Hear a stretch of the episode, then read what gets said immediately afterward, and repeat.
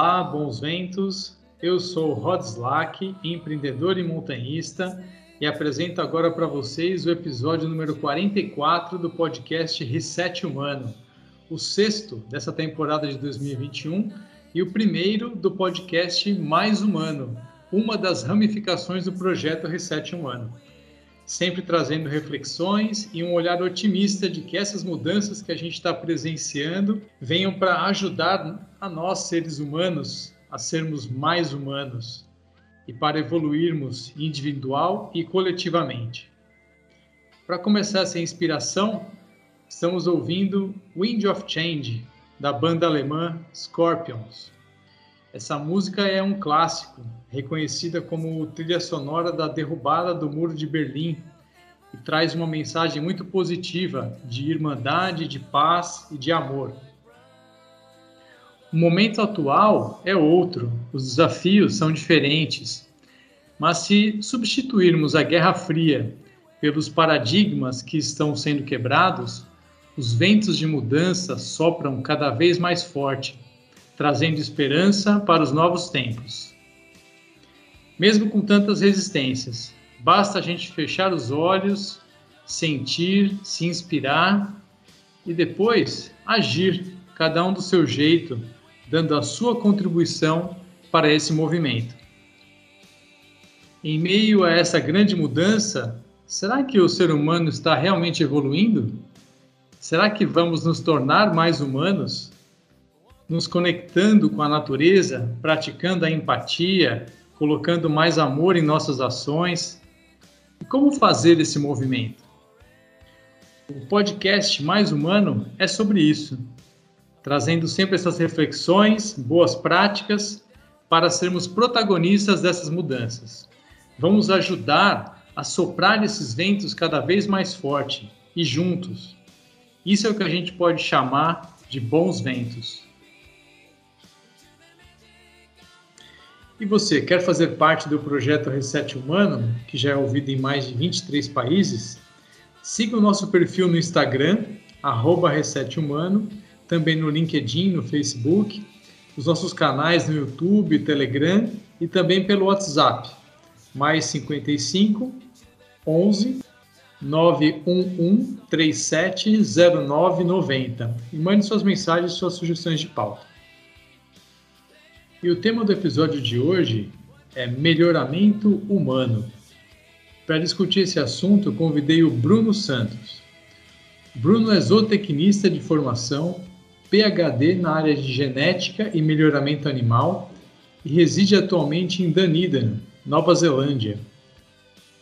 A sua área de atuação envolve o uso sustentável das práticas de melhoramento genético nos sistemas de produção de alimentos em animais e plantas. Bruno atua em projetos em vários países do mundo, países desenvolvidos e em desenvolvimento, e tais projetos influenciam a não só na produção de alimentos, mas também no envolvimento e o impacto de tais práticas e tecnologias na sociedade. Ele também é entusiasta de atividades outdoor e tem uma relação direta com a natureza, seja em sua atividade profissional, como também em seus momentos de lazer, com a família e amigos. Atividades como vela, mountain bike e trekking fazem parte da sua rotina. Uma frase que ele se inspira é: fora da caridade não há salvação. Como aventuras inesquecíveis, ele cita sua mudança para Nova Zelândia, que foi a maior aventura da sua vida até o momento. Foi quando ele vivenciou o conceito de que se cada um fizer a sua parte, todos juntos podem mudar o mundo. Um livro que indica é Guns, Germs and Steel, um best-seller de Jared Diamond, traduzido como Armas, Germes e Aço. Vamos para a nossa conversa?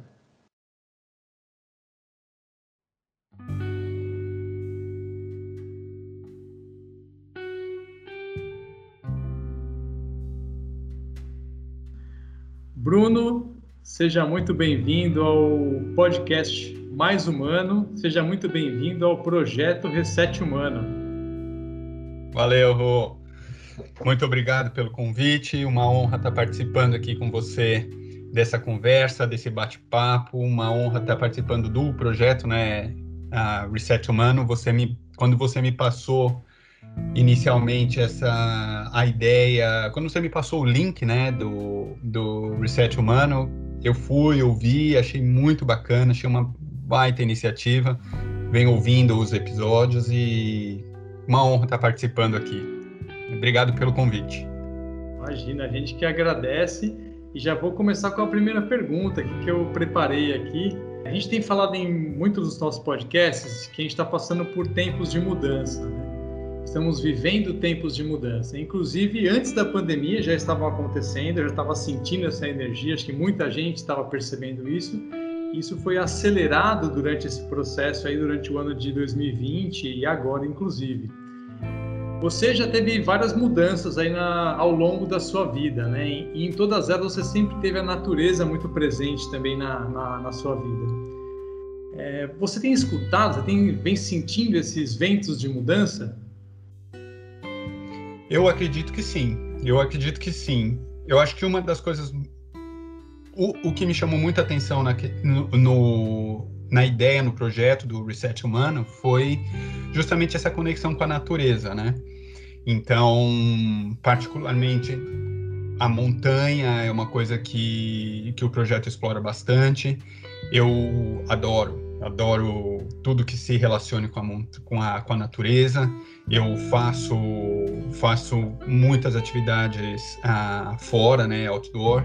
Eu acho que isso é o que, é o que mantém a gente caminhando, seguindo. É uma terapia natural, que não precisa de muito mais que isso, né? O fato de você estar tá lá fora, fazendo uma trilha, fazendo uma caminhada, andando na praia, fazendo uma trilha de bike, né, fazendo vela, navegando, fazendo qualquer coisa que tenha a ver com a natureza, é muito é muito importante. E eu tenho percebido que isso hoje em dia está muito mais presente na vida das pessoas, está se falando muito mais disso. A impressão que eu tenho é que quando quando a gente passou a utilizar a tecnologia para se conectar, com o mundo, com o trabalho, com, com a educação, com tudo, a gente acabou indo muito muito profundo nessa conexão e a gente acabou se conectando com um mundo virtual muito forte, de uma maneira muito forte. E hoje o que eu tenho a impressão é que as pessoas estão buscando se desconectar um pouco desse mundo virtual, né, desse mundo vamos, eu vou colocar dessa maneira, não, não é a maneira mais correta, mas desse mundo urbano, né? Desse mundo que não para, desse mundo que o tempo inteiro você tem que estar tá fazendo alguma coisa, ou tem que estar tá conectado, né? O seu cérebro tem que estar tá em atividade para um outro mundo, para uma. A gente está tentando buscar agora essa conexão onde a gente tenta se realmente relaxar, fazer uma coisa diferente, é, se desconectar mesmo, entendeu? Tá presente aqui com a natureza e eu tenho visto ao meu redor, eu vejo que as pessoas estão dando mais importância para isso. Então, eu acredito que sim, eu acredito que a gente está ah, mudando e a natureza é a forma dessa conexão. Para mim, pelo menos, e para as pessoas que estão ao meu redor, eu acho que a gostar da natureza é uma coisa em comum e que leva pessoas a buscarem coisas comuns. Daí todas essas atividades que a gente, né, que, que a gente vai discutir e está falando. Muito legal, é, é, bem isso mesmo. A gente tem ouvido cada vez mais falar sobre esse assunto e esses ventos de mudança têm soprado mesmo em muitas direções e que bom que a gente está conseguindo captar isso, né? capturar isso. Um assunto que eu queria conversar com você, Bruno, você trabalha bastante tempo aí com melhoramento genético, né? há, há muitos anos já. E o tema que a gente escolheu hoje aqui para conversar é sobre o melhoramento humano. Fala um pouquinho dessa sua paixão em relação à sua profissão, ao seu trabalho com melhoramento genético e conta um pouquinho como é que você enxerga a importância dessa atividade, né, da produção de alimentos e, e qual a relação que isso tem com a evolução da humanidade. Bom, essa é uma paixão antiga minha, né? Desde criança eu tinha uma ideia muito forte do que eu queria fazer, do que eu iria querer fazer na vida e eu acabei entrando. Eu sou formado em zootecnia, né? Eu sou formado na nessa área de produção animal especificamente e eu estudei na Unesp de Botucatu, saí de São Paulo bem cedo, saí de São Paulo com 17 anos, fui fui para Botucatu, onde eu passei cinco anos, né, da, cinco anos da faculdade lá, mas sempre saindo durante a faculdade. Eu passei um bom tempo no Nordeste também, ah, durante um período da minha faculdade, tal, tal, tal. E foi onde eu comecei a me, onde o melhoramento genético começou a fazer parte da minha vida. Sim, pelo trabalho, pelo estudo, né? Mas tinha uma coisa que, uma coisa muito interessante que, que sempre me chamou muito a atenção foi quando a gente estava, quando eu estava nas fazendas, a gente olhava sempre aquele monte de animais, né? Diferentes espécies, né? De, de boi, cavalo, ovelha, cabra, tal, tal, tal. E a gente, e, e, e dentro de mim eu ficava vendo, nossa, mas por que que um animal é melhor que o outro, né? O que que é o melhor, né? O que que as pessoas se referem a com, ah, esse é melhor do que aquele, né? E para muita gente esse conceito é um conceito assim, é um conceito que não existe, né? Pouca quem não é da área não, não tem esse olhar, né? Não tem esse entendimento de que um animal ele pode ser mais produtivo do que o outro. E esse é o conceito básico de melhoramento genético, que alguns indivíduos, tanto animais como plantas, eles são mais produtivos que outros, ou seja, eles ingerem uma certa quantidade de energia, né, de ah, seja que tipo de energia for, né, pode ser ah, carboidrato, proteína ou açúcares, ou enfim, luz do sol, energia do sol, tal, tal, tal e eles convertem essa energia em biomassa ou em, em corpo, né? Em corpo, é, matéria corporal, ou a planta cresce de tamanho, a vaca produz mais leite, né? A ovelha produz mais lã, enfim. Ah, ele, essa produção é a produção que nós, seres humanos, utilizamos para alguma coisa. E aí é que está a questão do melhoramento genético, é, ela faz o quê? Ela identifica os animais que produzem aquela quantidade de produto mais eficiente que os outros. E aí você identifica isso, né? Você prova isso cientificamente, né? Matematicamente, e aí você multiplica aqueles animais que são mais produtivos, né? Só que quando você faz isso, você tem uma série de desafios que você tem que vencer. Aí você tem outros desafios, por exemplo, da, da consanguinidade, que você tem que olhar, a, o, o desafio da adaptação desse novo organismo, né? Ou desse, desse organismo que é mais, mais produtivo, será que ele também é mais adaptado àquela condição que você tá, que você irá produzir? Será que aquele, aquele organismo, aquele indivíduo vai suportar o clima, o ambiente que ele está sendo colocado, entendeu? Então tudo isso é levado em consideração.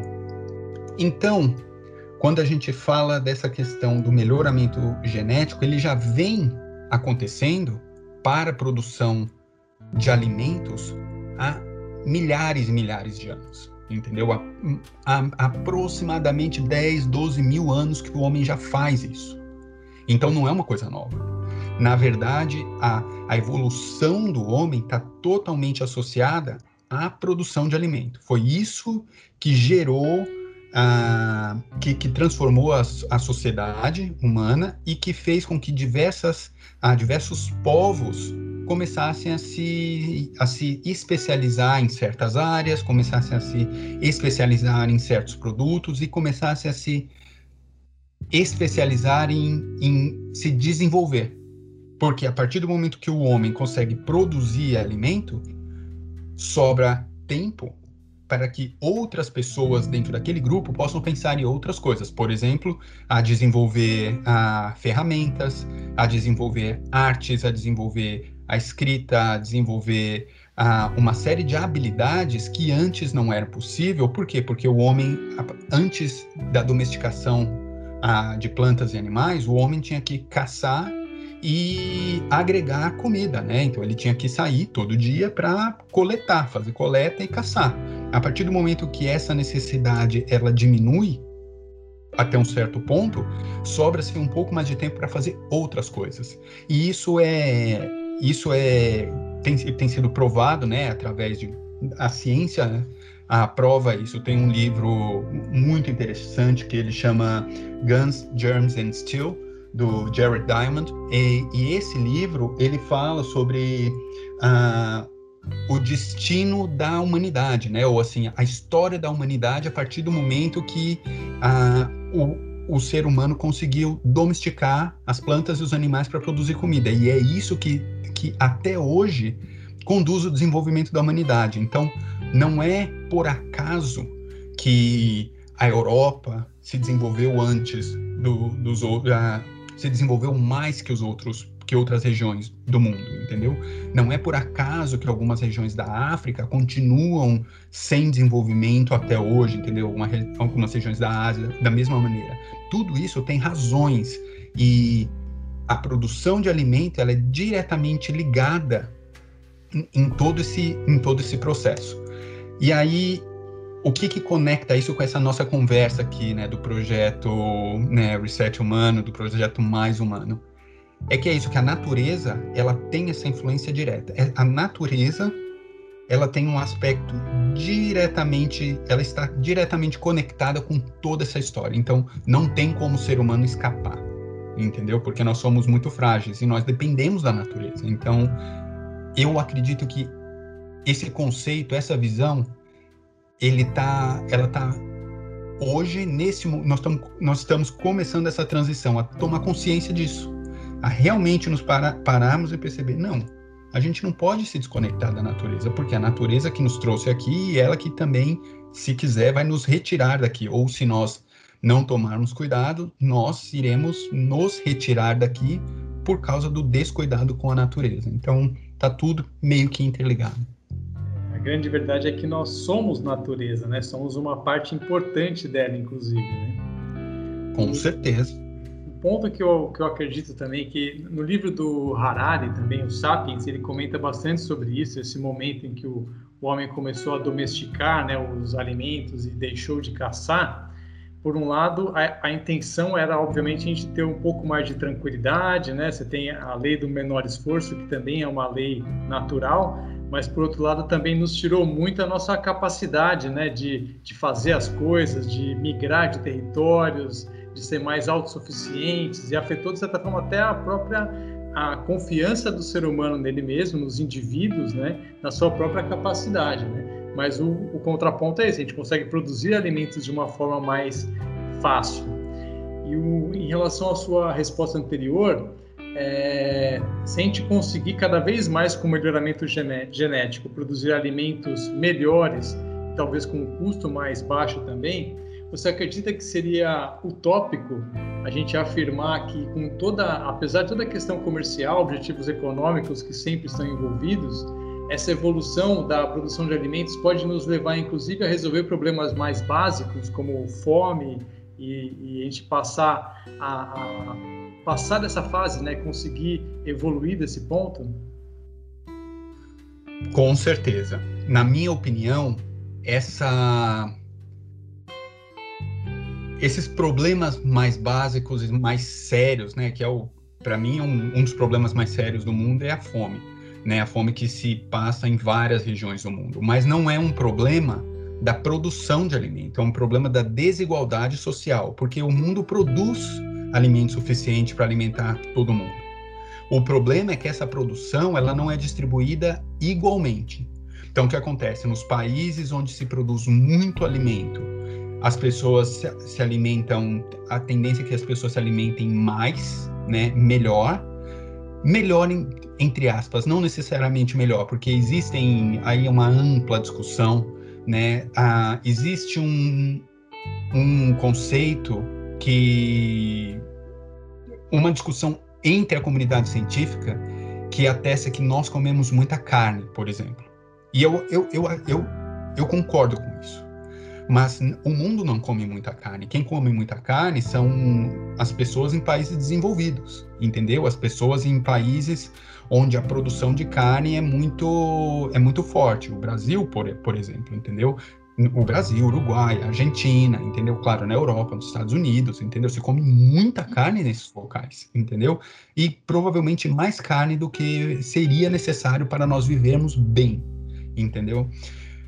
Só que isso não acontece no mundo inteiro. Quando você vai em várias regiões, por exemplo, da África, novamente, em várias regiões ah, da Ásia, por exemplo, as pessoas lá não têm o que comer. Não é que elas não têm o que não têm carne que comer, elas não têm o que comer, entendeu? Em vários locais. Nós temos um trabalho muito grande na Etiópia, ah, em Uganda, no Tanzânia, e as coisas que nós vemos lá nesses locais é, é, é isso. A gente vê a desigualdade na distribuição de alimento. E aí você vê que essa desigualdade, essa desnutrição, ela está associada com essa, com esse desequilíbrio.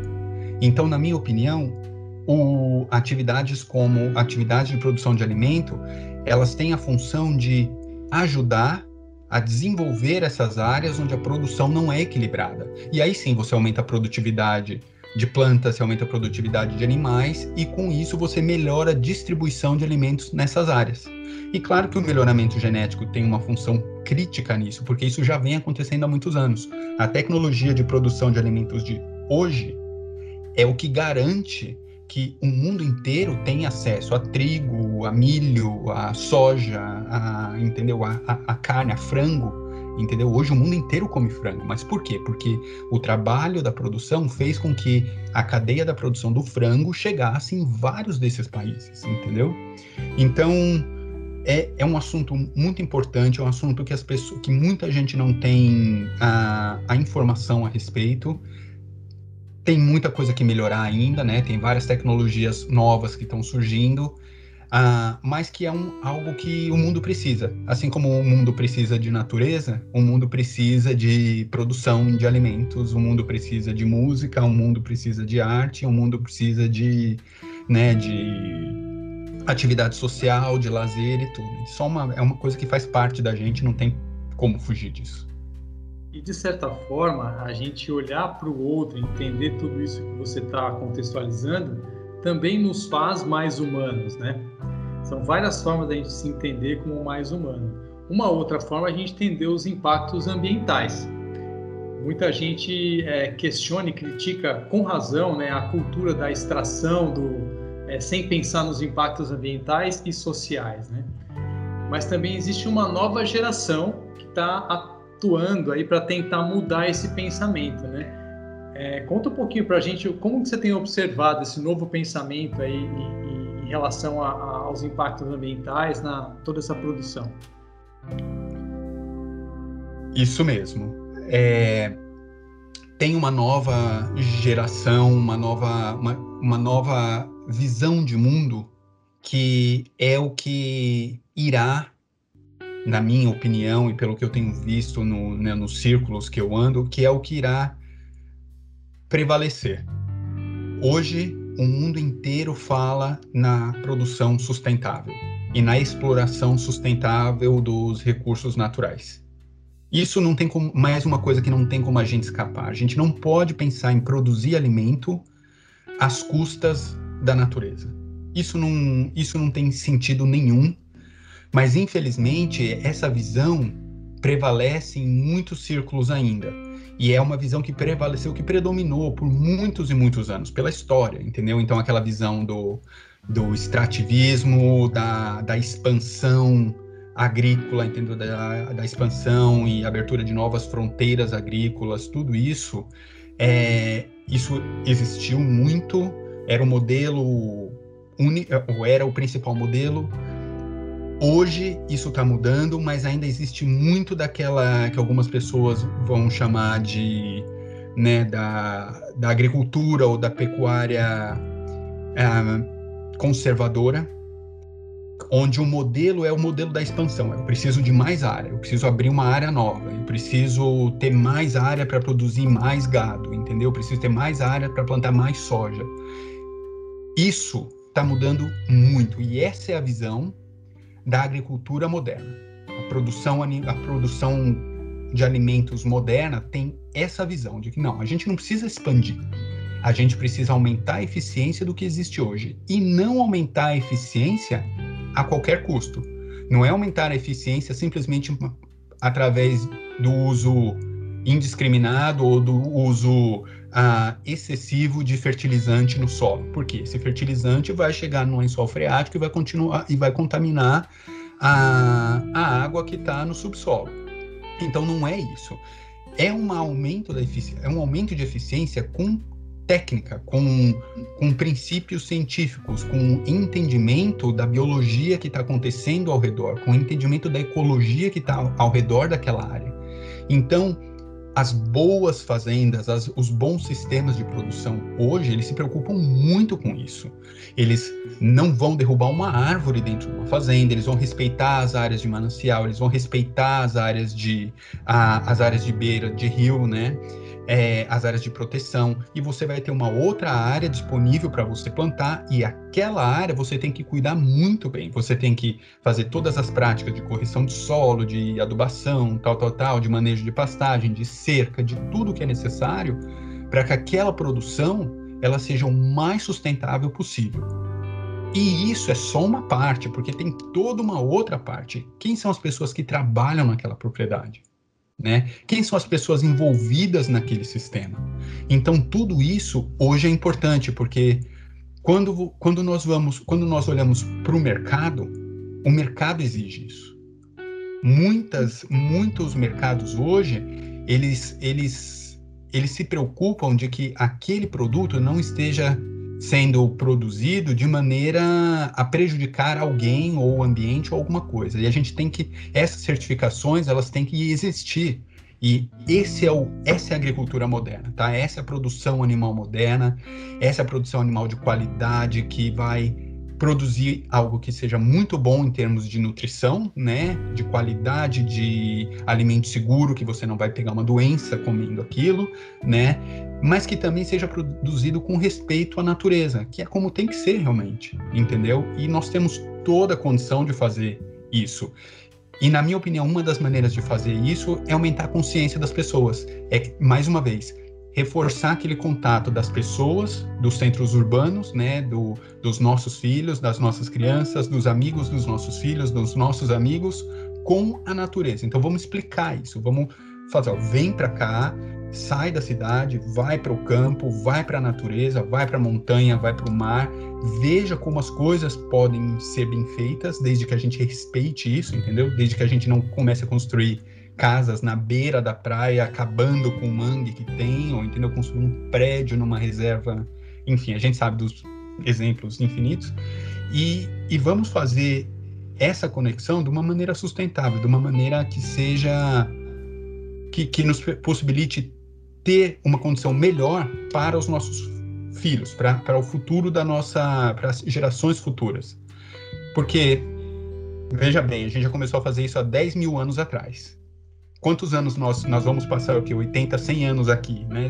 É muito pouco. A nossa, a nossa contribuição para o futuro do planeta é, ela é muito rápida. Então, que já que ela é rápida, que ela seja boa, pelo menos, entendeu? Para a gente deixar um pouquinho melhor para aquelas que vão vir lá na frente. Perfeito. Essa consciência é, é o primeiro passo, né? E muito se comenta hoje que não basta mais ser sustentável, né? É insuficiente a gente apenas pensar em ser sustentável, por conta de tudo que a gente já fez de danos no nosso planeta, né? Que hoje é necessário pensar em regeneração, seja uma regeneração é, ambiental, quanto também a social, que a gente já tocou nesse assunto, né? Como é que você enxerga isso? Outro ponto fundamental. A a vantagem que existe ó, ó, do nosso lado, mais uma vez, está a mãe natureza, né? Se você pega uma área que foi desmatada, que você não toca mais ela, você a protege e você mantém aquela proteção e não toca mais nela, aquela mata vai se regenerar. Ela vai se regenerar. Então essa é uma é, essa é uma habilidade que a natureza tem e que nós não temos como fugir disso. A menos, é claro, que a gente ponha um bando de concreto, né, um, uma cidade de concreto em cima daquela área. E sim, aí você acabou com aquela possibilidade, né? Mas essa regeneração, ela faz parte de tudo isso. A partir do momento que você planeja, que você planeja, que você tem um plano de exploração de uma determinada área, ou você tem um plano de exploração de uma da produção, entendo a produção de alimentos, você consegue é, ter dentro desse escopo a recuperação das áreas que estão degradadas. E mais uma vez, esse é o princípio hoje, entendeu? Se eu tenho uma fazenda e eu tenho que aumentar a quantidade de animais lá dentro, eu não vou pensar em comprar uma área nova. Eu vou pensar em melhorar a área que eu já tenho e re, re, recuperar a, a, fertilidade daquela área e, e, dessa maneira crescer e melhorar o meu negócio. Né? Então, essa é uma das coisas que, que estão aí. Mas, ao mesmo tempo, a gente tem uma. Esse reparo que você falou, ele, ele existe também sobre o ponto de vista social. Né? Mais uma vez, não adianta eu ter uma, uma super área para produzir alimento e a pessoa que trabalha ali comigo recebe um salário de fome e tem que trabalhar de sol a sol, né, de, de domingo a domingo para poder manter aquilo funcionar. Essa é uma outra coisa que também eu, eu vejo que o mundo está tá, tá discutindo muito, né? Toda essa questão da, dessa separação social, toda essa discussão ah, do preconceito, toda essa discussão da aceitação das, das diferenças, eu acho que isso tudo é muito bom. E eu acho que essa é a maneira da gente se tentar se redimir, pelo menos um pouco do que a gente já fez, do que o ser humano já fez e do que nós já fizemos como pessoas, né? Eu acho que toda vez que a gente bate papo esse assunto vem, ah, como era quando a gente era criança, né? Putz, como era quando a gente era criança, era difícil, né? Eu vejo hoje os meus filhos e a realidade deles era uma realidade tão diferente, né? Um, sem celular e sem internet, né? Não existia. Mas outra, era os nossos amigos, as brincadeiras, né? O que se hoje chama, o que hoje chama-se bullying, eu acho que na nossa época de criança era chamado, eu não sei, eu nunca, a gente nunca ouviu esse termo bullying, né? Praticamente não existia. Você ia para a escola e você tinha que se virar na escola, né? Sim. E, e, era isso, mas também tinha toda a questão, né, dos, dos né, toda a questão do preconceito embutida dentro das brincadeiras, embutidas dentro da nossa dentro da nossa vida, né? Dentro das nossas, ah, dentro da nossa sociedade, dentro tava lá, ou está lá, né? Está lá. Eu acho que quando nós éramos crianças, isso era muito, isso era muito mais presente. Essa consciência não existia, né? Mas felizmente hoje a gente consegue fazer falar disso. Hoje a gente já vê que não, não você não pode mais, não porque você não pode, porque não é fora da lei. Você não pode mais dentro da sua, da nossa consciência, chamar alguém um, um, nome pejorativo associado à raça daquela pessoa. Isso é inconcebível hoje em dia. E que bom que é assim, ou da preferência sexual daquela pessoa, entendeu? Que, que ótimo que a gente não possa mais fazer isso, entendeu? Mais uma vez, não por causa da lei que não permite, mas dentro da gente, porque dentro da gente isso não é aceitável mais não faz nenhum sentido, entendeu? E como eu, eu já, você sabe disso, dentro desse nosso trabalho que nós fazemos no mundo inteiro, né? Hoje eu tenho, sou uma pessoa muito privilegiada, porque eu tenho a, a oportunidade de trabalhar em vários países, de viajar o mundo inteiro praticamente e ver as realidades diferentes. E hoje, quando eu vou, toda vez que eu vou para a África, é, o, é um dos locais que eu mais gosto de visitar. Eu me sinto muito bem lá, apesar do trabalho que a gente faz lá seja um trabalho muito árduo. É, por eu já estar fora do Brasil há muitos anos, quando eu vou para a África é onde eu me sinto mais próximo de casa. Eu, a, o, a ideia que se formou na minha cabeça é que o Brasil é a África. Não é que o Brasil é parecido com a África, o Brasil é a África, entendeu? Só que, é claro, com as suas particularidades. Assim como a África tem as suas particularidades, obviamente que o Brasil tem muito, mas nós temos muito da África, né? E muito de bom da África nós temos no Brasil, né? A, a nossa culinária, a nossa, muito da nossa cultura, da nossa música, né? Do nosso jeito de ser e tal, tal, tal. E isso é uma coisa muito boa. Isso é uma coisa muito boa, mas ao mesmo tempo, eu sinto que o brasileiro talvez não, não, perceba isso. Talvez o brasileiro ainda não tenha tido essa consciência de que a nossa dívida com a África será eterna, porque nós nunca vamos conseguir reparar o mal que, que, que, que foi feito né, no passado, por 300 anos de escravidão. É muito difícil isso, ah, nós conseguirmos reparar esse ponto, a menos que nós consigamos, em algum momento, colaborar para o desenvolvimento na África das áreas que precisam de desenvolvimento, e são muitas. Então, eu acho que, talvez até inconscientemente, isso foi o que tenha me levado a fazer esses trabalhos lá, porque eu acho que dentro de mim eu sinto que isso é uma coisa importante e necessária. E uma coisa interessante, a, a maior parte dos, do, dos africanos que eu conheço adoram o Brasil.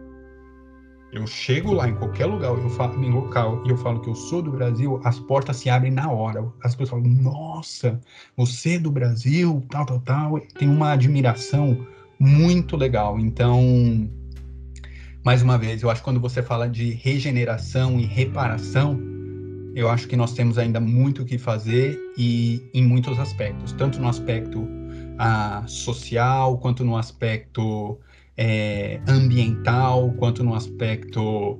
É, bom, tem uma série de coisas aí que nós ainda temos que fazer. Não, é muito legal que você fez essa associação aí com a, com a África, né? Essa, essa conexão existe, é tão forte pouca gente percebe, mas inclusive na nossa forma de lidar com os problemas, né? Claro que alguns de um jeito, outros de outro, mas essa alegria, né? Esse, essa forma de levar a vida de uma forma mais leve é, tem uma semelhança muito grande, né? E isso com também certeza. talvez tenha uma conexão com natureza, né? Porque assim como o Brasil, a África também tem uma, uma conexão muito mais forte com a natureza do que países mais desenvolvidos na Europa né, e outros continentes. Né? Você acredita que tem essa conexão entre natureza e, e felicidade ou essa alegria? Com certeza, com certeza. A natureza é o que, mais uma vez, a natureza é o que nos rege, a, a, natureza é o que nos possibilita nos conectarmos com o ser humano dentro da gente, né? Ah, tem muita as pessoas fazem isso de diferentes formas, né? Quem faz, quem tenta se fazer, né? Quem tenta ter essa, é, essa conexão. Para mim, sempre foi a natureza. Mais uma vez, sempre foi. Vamos fazer uma trilha, vamos, vamos andar no mato, vamos é, passear no campo, vamos, vamos para a praia, né? Vamos andar de bicicleta, né? Numa trilha, numa, no mato, numa área que seja que não tenha carro que não tem asfalto, que a gente possa brincar e não se, né, não ser atropelado, tal, tal, tal. Então a natureza é incrível nesse sentido. Desde que eu mudei aqui para Nova Zelândia e já antes de eu vir para cá, eu, eu comecei a desenvolver uma paixão pela vela. E hoje é uma coisa que eu, que eu me dedico, que faz parte da minha vida, que faz parte assim da minha do meu lazer, entendeu? Eu tento trazer minha família para isso, aos pouquinhos acho que eu estou conseguindo, mas é um outro exemplo de que a vela a, é, é natureza. Você está lá, você senta no barco e aí você é a sua interação do barco e com o vento, com a natureza, entendeu? E aí com o clima, com a água e tudo isso é muito forte. Então, cada vez que eu vou, se eu tenho uma manhã de vela, uma tarde de vela, cara, eu tô pronto para o resto da semana. Pode vir, porque você né? Por mais que por mais que você esteja cansado, porque é muito físico, né? É, você se reconectou e você adquiriu outros tipos de, de energia para poder seguir em frente. Então, com certeza, a natureza tem, tem tudo a ver com isso. A gente tem muitas pessoas que estão revendo os seus padrões de consumo, a sua alimentação, reduzindo excessos, né? reduzindo, melhorando suas rotinas, sua qualidade de vida. Muito impactado pela pandemia, mas como a gente falou, às vezes a pandemia só acelerou essas mudanças que já estavam eminentes, né?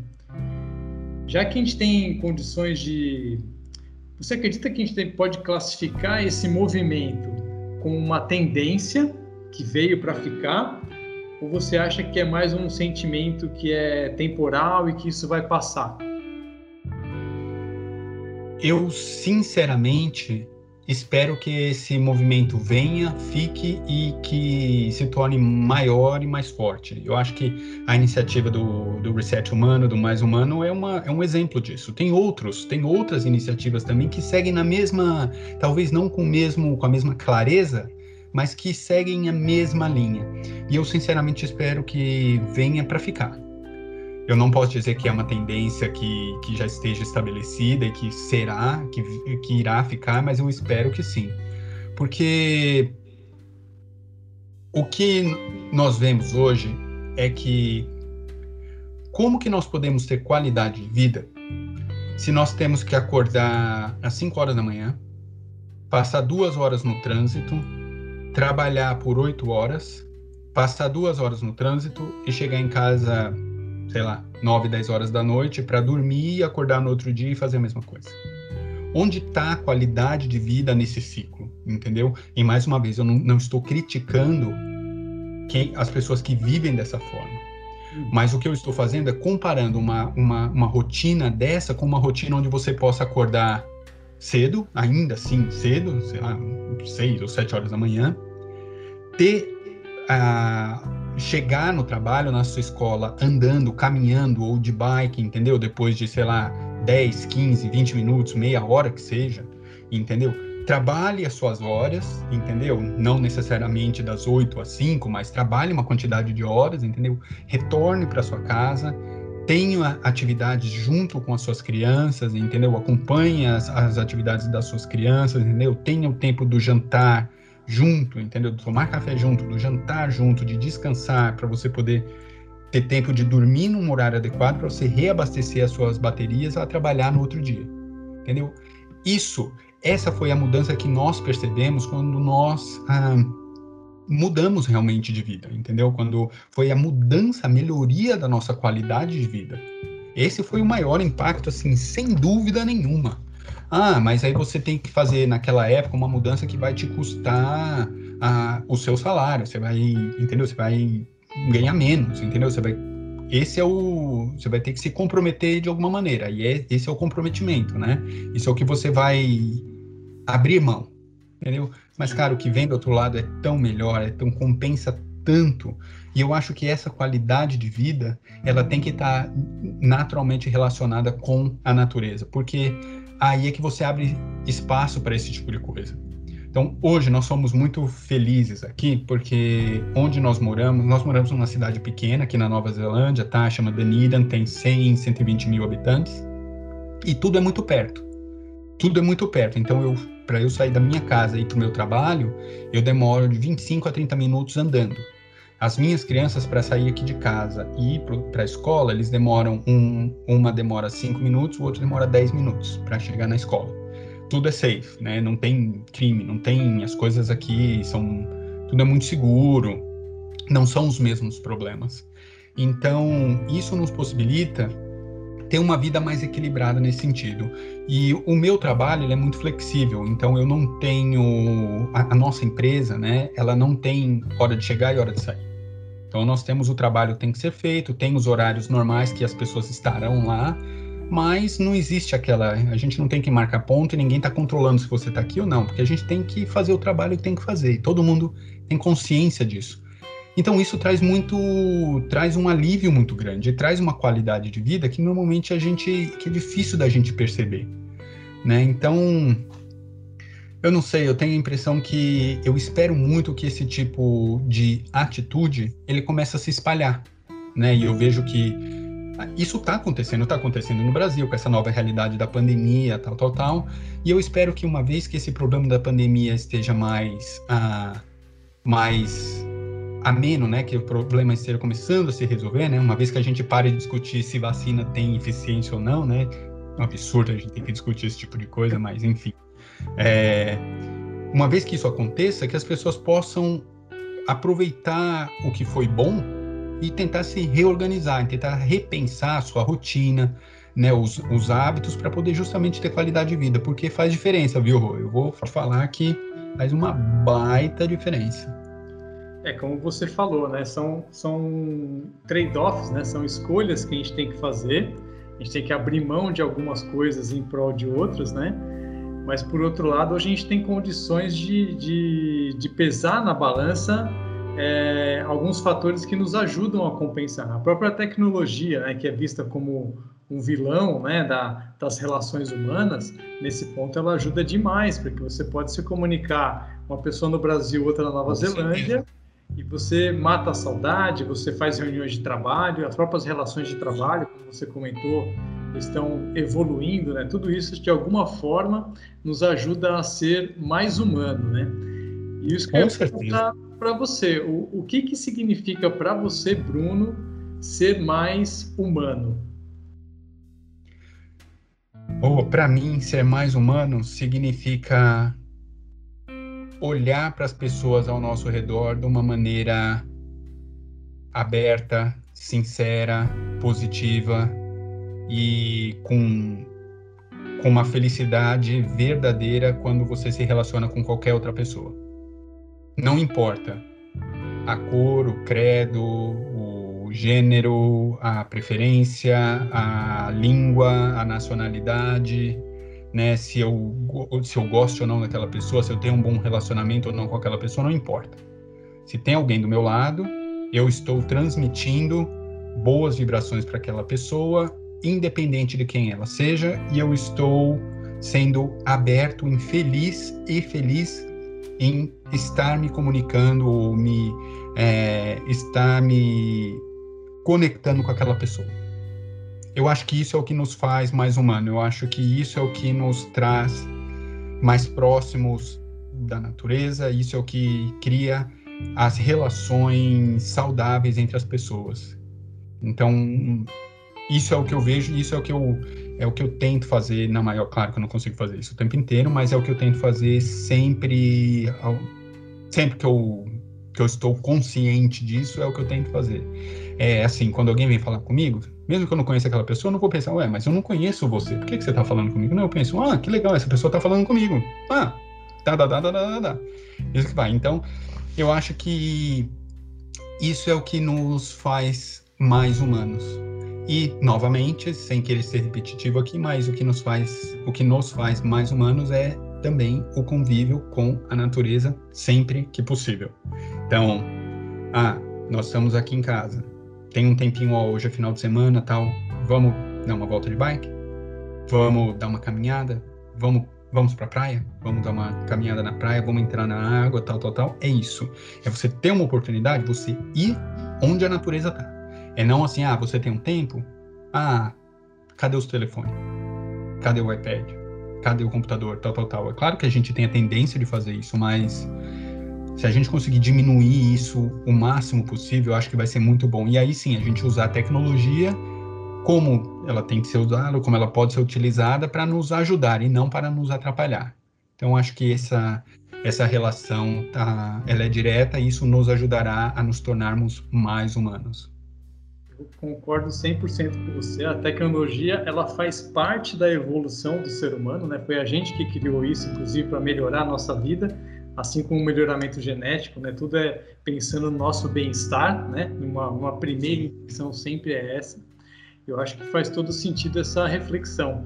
A própria natureza nos ensina a ser mais humanos, né? Esse convívio é, com a diversidade, a natureza tem muito mais cooperação do que competição. Acho que existe Sim. um sentimento natural de que você tem que respeitar o outro e que tem espaço para todos. Isso, isso é o que nos conecta, né? Isso é o que nos faz dizer que somos todos natureza, né? É isso mesmo. E para fechar, Bruno, a conversa está muito boa aqui, a vontade de ficar falando para sempre, o assunto é muito bacana também. Mas vamos falar um pouco sobre o olhar para o futuro? Como que você claro. enxerga o futuro que a gente está deixando para as próximas gerações?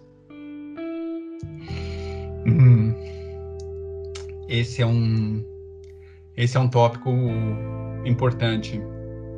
Eu acho que neste exato momento, o futuro ainda é um tanto quanto incerto. Neste exato momento. Vamos supor que o futuro da, do nosso planeta fosse baseado no que nós temos hoje, neste momento. Eu diria complicado. Muito complicado. Se nós pararmos para pensar na, na quantidade de lixo que nós temos no mundo, na quantidade de plástico que nós temos no mundo, no consumo de combustível fóssil que a gente ainda consome, né, nas desigualdades ah, entre as pessoas, na, na, na, nas diferenças entre ricos e pobres e né, no tamanho desse gap, né, nessa na discriminação que ainda existe, né, se ainda, ainda a gente pensar que hoje ainda tem gente cometendo as atrocidades que se comete e ainda tentando achar justificativa para isso, né?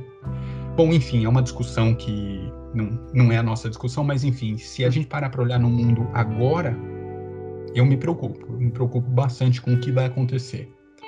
Daí, o, essa conversa que nós estamos tendo, daí o fato de eu acreditar muito, mas eu tenho muita fé, muita esperança que as coisas vão melhorar. Esse é o olhar positivo que eu sempre tive, que vou continuar tendo, que nós teremos um mundo melhor amanhã. E esse mundo melhor, ele depende de nós. Só de nós, de nós nos tornarmos mais conscientes, aceitarmos as diferenças, pararmos para pensar e a, a, a, nos aprofundar no conteúdo das coisas que a gente lê, da nossa da informação que chega para a gente, entendeu? Isso é importantíssimo. E parar e abrir um pouco a visão entendeu? E pensar, não, se a gente tomar conta do mundo, a natureza vai nos ajudar e nós vamos estar num mundo melhor amanhã.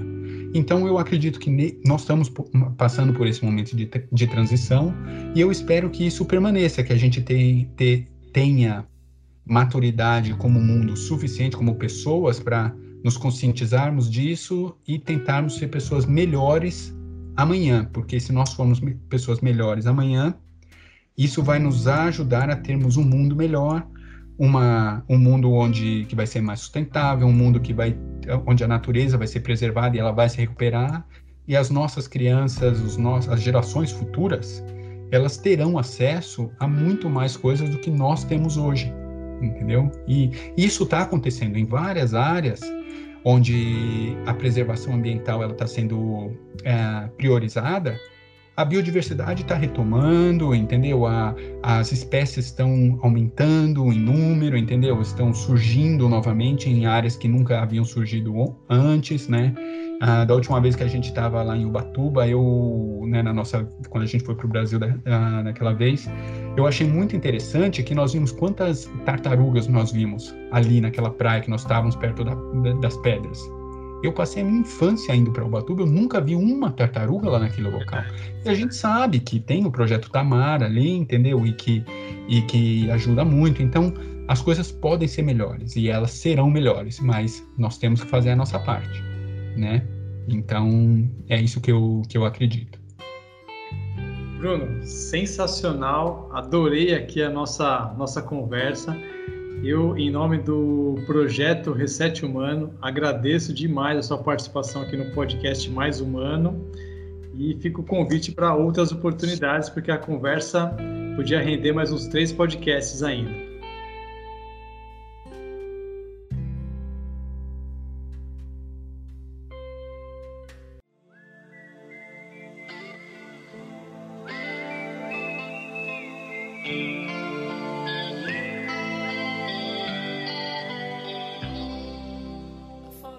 Quer fazer parte do projeto Reset Humano? Siga o nosso perfil no Instagram, arroba Reset Humano, também no LinkedIn, Facebook, nossos canais no YouTube, no Telegram ou pelo WhatsApp, mais 55 para quem é de fora do Brasil, 11 91137 0990. O melhor do ser humano é o próprio ser humano. Nós temos todas as condições e a capacidade de transformar esses ventos de mudança em ações, de sermos protagonistas das nossas próprias vidas.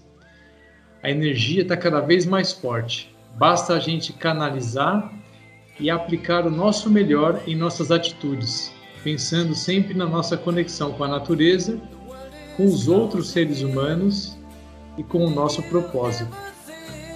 Bons ventos e amanhã a gente brinca mais. Até o próximo episódio.